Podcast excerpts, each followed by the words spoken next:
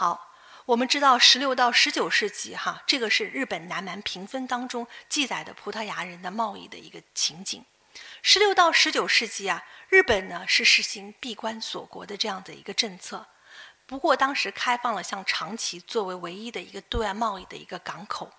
那么在与西方的这个交流过程中，日本呢也将与欧洲人的贸易的情况描绘出描绘在他们的屏风之上，进而呢就有了南蛮屏风这样子的一个呃呈现的形式。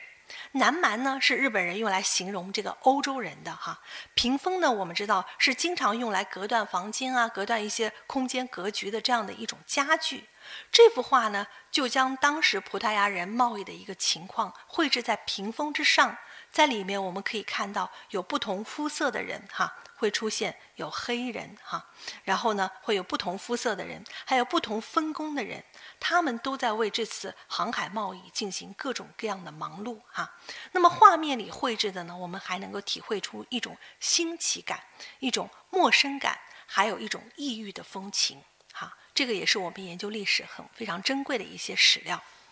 那么我们可以看到，十六世纪葡萄牙的使节。维埃拉，那么他后来很悲惨，在广州被关到了监狱里面。他认识到广州贸易的其实是有很多的一个优势的。他说，广东省是中国最好的省区之一，是皇帝征收赋税的最重要的区域。这里有不计其数的稻米以及其他的粮食，全国的商品呢都汇集在这里进行贸易，因为它毗邻大海，别国的商品也运在这里进行贸易。与此同时，皇帝从中征收了大量的关税，而那些官吏哈也从中收取大量的贿赂。这个省的商人比其他省都要富有，因为其他省据说是没有太多的商品来进行贸易。那么中国呢，也没有其他的省能够有这样的能力与其他的国家能够进行这种海上的贸易往来。所以说，广东这个省在海外非常有名，广东就成了中国对外贸易的一个中转站。维埃拉对这个整个贸易的这个广州地位的优势，他的认识是入木三分的哈。他认为中国是中是全国，广州是中国全国对外贸易的一个中转站。广东比其他任何省区都更具有同外国人进行贸易的这种条件和能力哈。甚至呢，与他们国家的首都，他认为里兹本哈很能够相媲美啊，所以对广州的这个情况呢是非常非常的那个记载很详细，然后对这个贸易的地位呢也是，这个是一六六九年广州城的一个远景图，反映了十七世纪后期整个这些外国洋船哈在广州贸易的一个繁荣的一些情情况。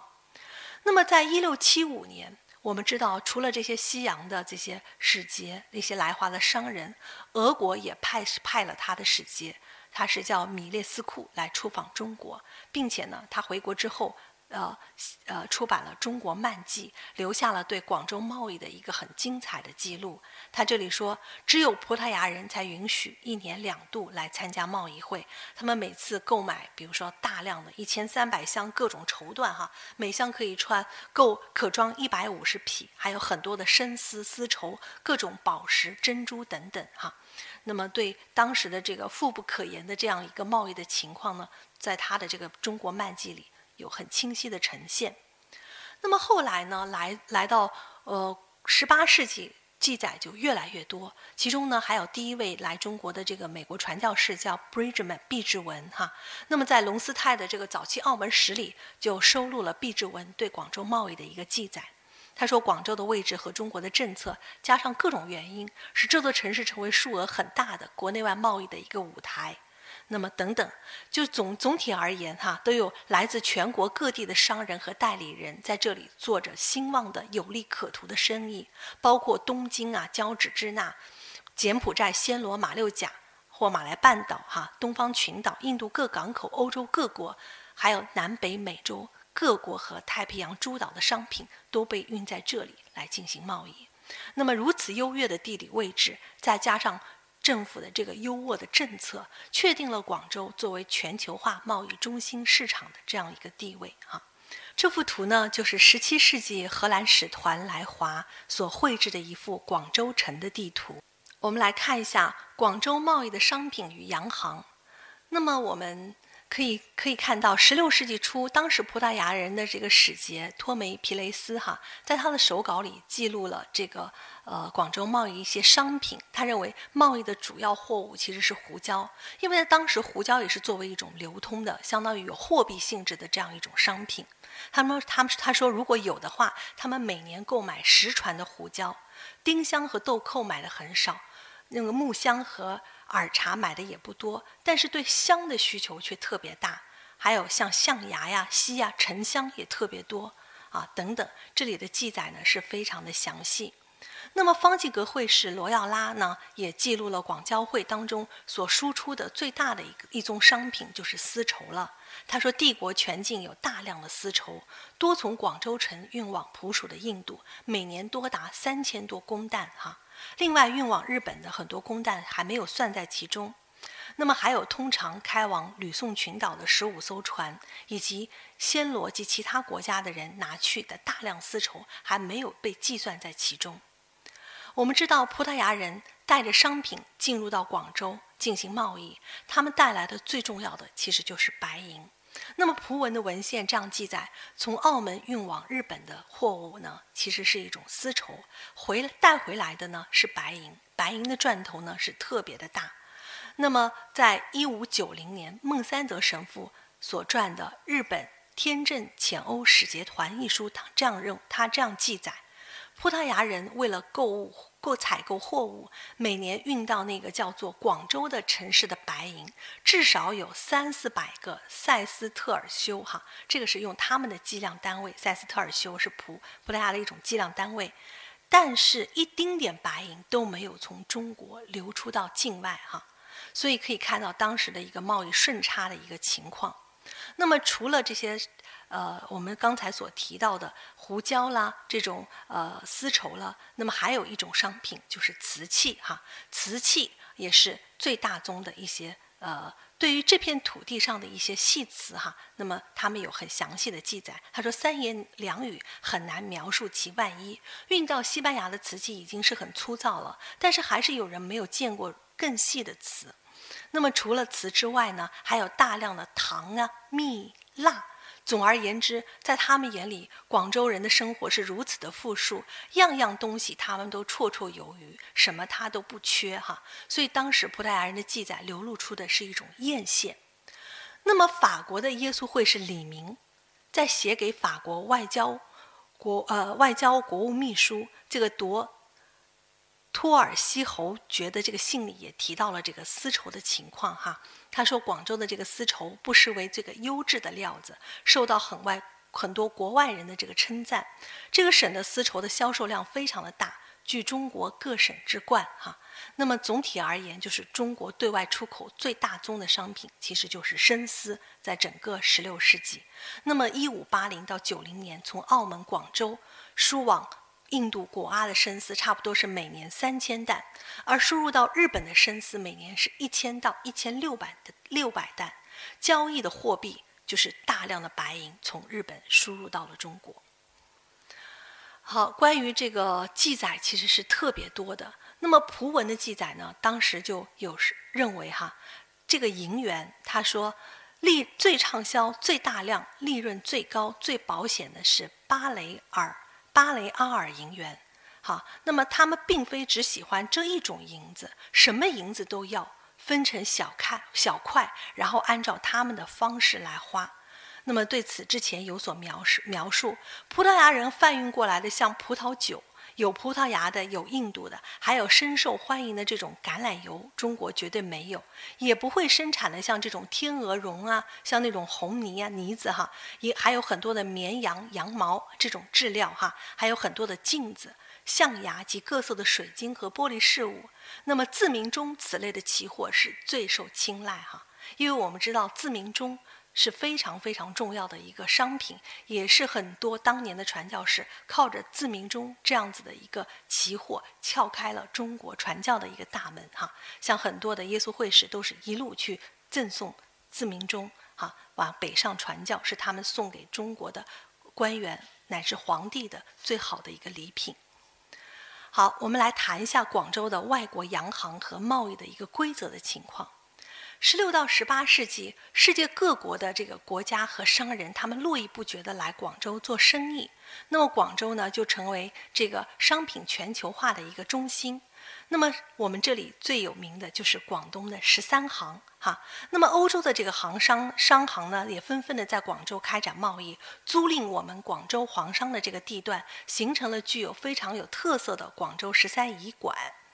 那么早期澳门史里面就描述了当时在广州的这种外国的这种商馆。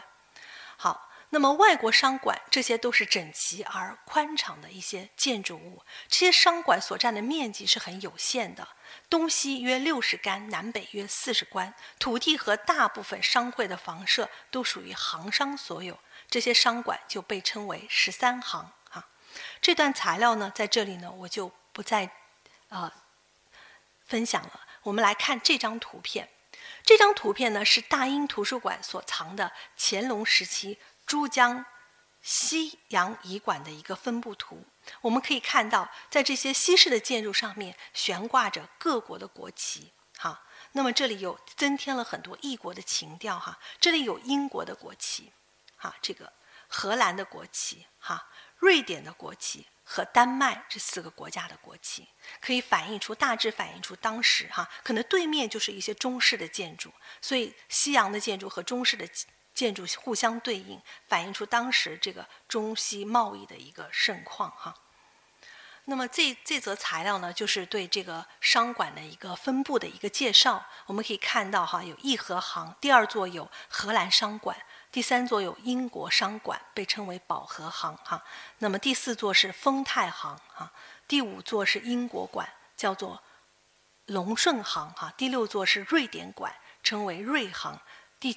第七座是妈英行，哈，又称为帝国馆。然后下面还有美国馆、广元行，然后还有法国馆、西班牙馆和丹麦商馆，哈。那么目前我们广州对十三行的研究已经开展的相对比较深入了。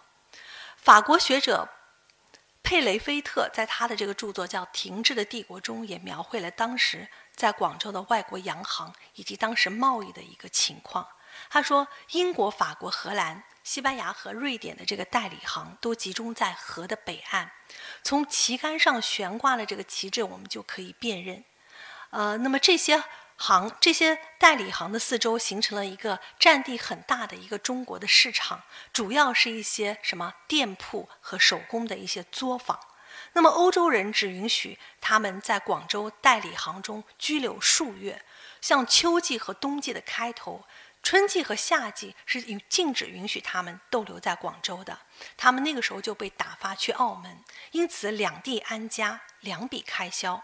虽然广州哈与安第列斯群岛同处同一纬度，但是冬季其实在他们看来是相当寒冷，需要穿毛皮衣物。中国人做毛皮衣服都是在毛巢里生壁炉穿皮袄，这里很热带的季节。这这里热带地区的冬季倒有些特别哈，这个可能我们在中国可能我们没有感受到。那么他们呢来到广州，会与他们国家的天气呢，与法国的一些天气呢来进行比较哈。好，我们可以看到这些代理行就是十三行啊，十三仪馆。那么这些十三仪馆呢，原本呢是租借的这个行商五号关以及潘启关的地产。地产哈被外国洋行其实是以很少量的来租金来租用的，那么并这些仪馆的建筑啊，并不是同一时期哈。比如说像英国馆建的是一七一五年，荷兰馆是一七二七年。由于他们较早的进入了仪馆，所以就占据了当时东边靠近洋行比较有利的这个位置。刚才我们这幅图里面哈。这个是英国馆，哈，这个是荷兰馆的位置，所以从这个图里可以看得出，当时他们就占据了东边，因为我们东边中国人也喜欢东边为上首位置，哈，所以占据了比较好的一个位置。那么到了明末清初，我们广东的这个学者屈大均在他的竹枝词中有这样的说法，他说：“真洋船真出是官商，十字门开向二洋。”五五丝八丝广缎好，银钱堆满十三行。哈，这首竹枝词呢，就可以反映出当时就是贸易的一个盛况。哈，从丝绸的贸易，银银钱堆满，白银堆满十三行。哈，那么，其实到了乾隆的前期，哈，前后担任澳门同知的应光人和张汝霖也撰写了《澳门纪略》这本书。在这本书里面呢，他对整个西洋的这个船只还有十三行的情况呢，做了一些呃记载。比如说，船长伯长曰大班，次曰二班，得居亭十三行，于西收泊，即名于一旁，建屋一百二十间，以居番人之一志也。哈，就讲了当时他们需要建立这样子的一个番人居住的聚集区。聚集区哈，那么清人阮元又著《广东通志》说，十三仪馆皆起重楼如榭，为夷人停居之所哈。那么李斗呢，在《扬州画舫录》中也这样说：广州十三行有碧堂，其制皆以连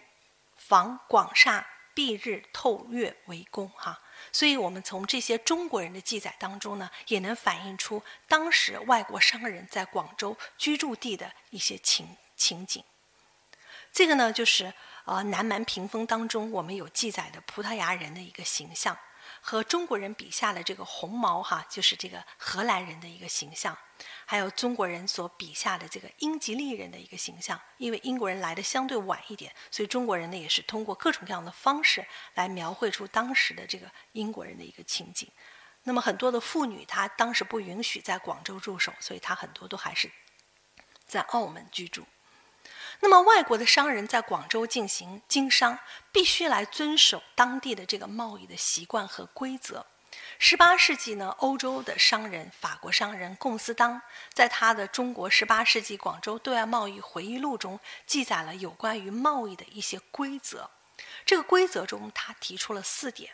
呃，其实想来到今天为止，还是有启发意义的啊。他说：“来华贸易的欧洲商人必须在充分了解中国的这个整体的这个情况下来进行投资，才能减少风险。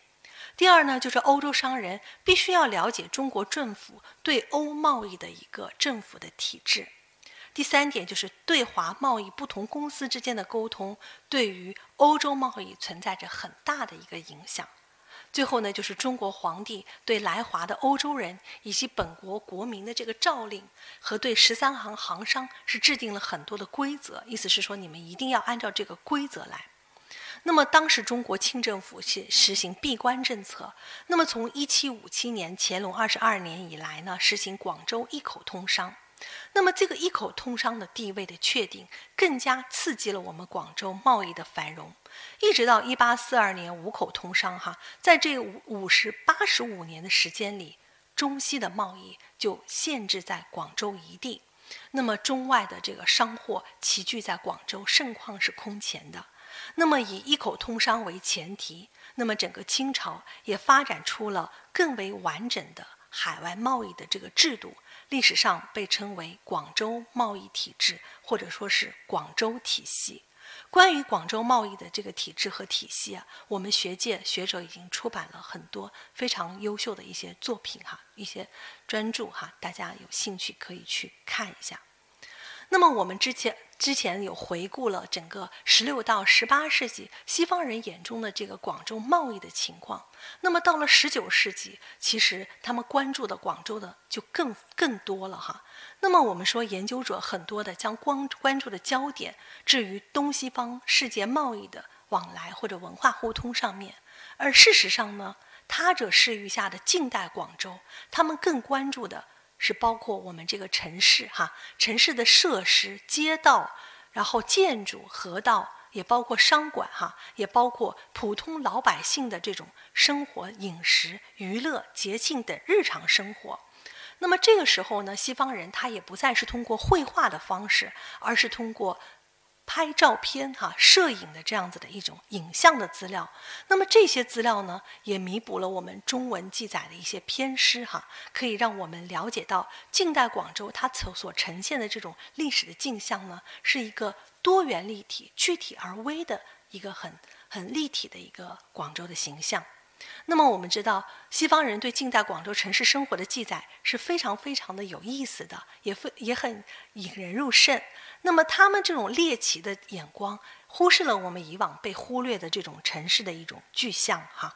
那么这这张图片呢，是我在耶鲁大学所拍的。第一位来华传教士叫美国第一位来华传教士叫毕志文，他的档案里所保存的一本叫。毕志文《广州日记》，这个是他们内部出版的一个封面哈。那么毕志文的《广州日记》里面呢，也有大量关于广州城市的记载。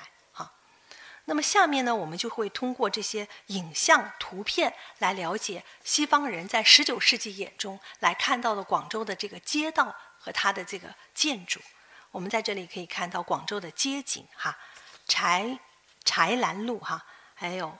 这个广州的贡院。和广州的这个建筑哈，这些照片其实是非常有意思的。我感觉到他们融合了纪实啊、民俗哈、社会和艺术为一体哈。这个是讲到广州的衙门哈，不同的就英国领事的一个公署。这个都是在第二次鸦片战争之后，哈，一八七零年到七五年之间在广州拍摄的，还有清朝将领的一个府邸，哈，还有衙门的一个情况。另外呢，我觉得这个照片非常有意思，就是他拍很重视人物肖像的一些特写，能够反映了当时人物的那种神态，哈，还还有当时人物的那种面部的特征。这个是清朝官员的一些合影，还有中国的一个翻译，哈，就是我们。进行洋行贸易是需要很多这样子的一个翻译啊，还有买办哈，还有这些广州的清朝的一些士兵，这个呢，他们很关注中国的这些官员，包括他们的官员的亲属的情况哈。这个是清朝将军的一个妻子和广州清朝官员夫妇哈。这些图片我觉得非常有意思，都把它整理出来。这个是广州官员的形象。那么右边这张呢，就是当时的。两广总督瑞麟，啊，那么瑞麟是当时广东和广西省的总督，哈，习称两广总督。认为，呃，因为总督府安置在广州，他当时大约是六十五岁。这些呢，就是在图片收集，呃，是旁边他们所附上的一些说明，哈。另外还有一位低级官员，在这里我就没有办法看出这个官员他的那个官服来判断他的这个位阶的情况。还有刚才有提到广州的外国的洋行和他一些贸易规则里面不得不提到这些买办啊，还有这些呃广州的一些商人啊，这个已经是比较后期了，十九世纪后期了。那么他们来到中国哈，拍摄晚清的政治、社会、建筑、人物形象之外呢，他们的构图其实很新颖。另外呢，他们也关注我们社会上的这些传统的一些祭祀啊、一些宗教啊、一些风俗哈。比如说这个是他们孔庙拍摄的孔庙的一个后景，还有中式的这种坟墓，还有一些陈陈旧庵哈，就是他们拍的一些道场的情况，还有广州的宗教与民居。啊，清真寺、宣礼塔，还有那个总督家的这个珠江广州河的一个段的一个情景啊，民居，还有广州的这个宗教，广州的外滩及英国的这个教堂，还有清真寺的这个祷告的一个仪式哈。我觉得它非常有意思的是，它能拍拍到图片当中的人物，又能使他们与画面形成一个非常自然的一个整体，因为在。其实鸦片战争前，甚至是十六到十八世纪，欧洲人来到中国，其实他们所看到的、能描绘下来的相对比较少。那么到了十九世纪，哈，他们活动的范围更加大了，甚至呢，他们还能够去到了一些花船，哈，花船上面，在呃一八四零年前面，他们是不允许去到这些。就是中国人娱乐的地方，但是在一八六零之后，哈，他们能够去到花船里面的内景进行拍摄，而且在澳门通道上的一些花船，哈，他们还能够在西江的花船上进行一些野餐和聚会，哈，所以非常非常的有意思。好，在这里呢，我想跟大家推荐关于十九世纪这些西人来华的一些阅读的书目，这两本书呢，也是这两年刚刚出版的。呃，左边的这边这本蓝色的呢，作者呢其实是英国圣公会的一位传教士，叫格雷。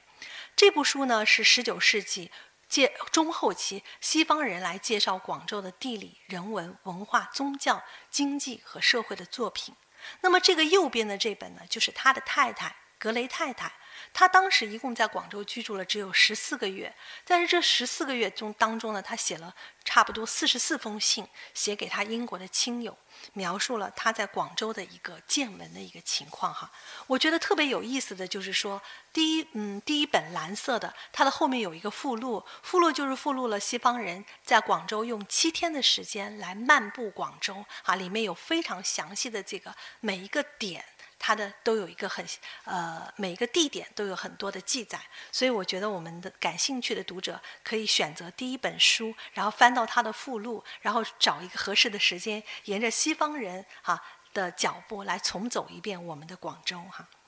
所以这个呢，我感觉到很有意思。呃，另外一部书呢，就是我们推荐的两部书哈。那么左边的这这本书叫呃。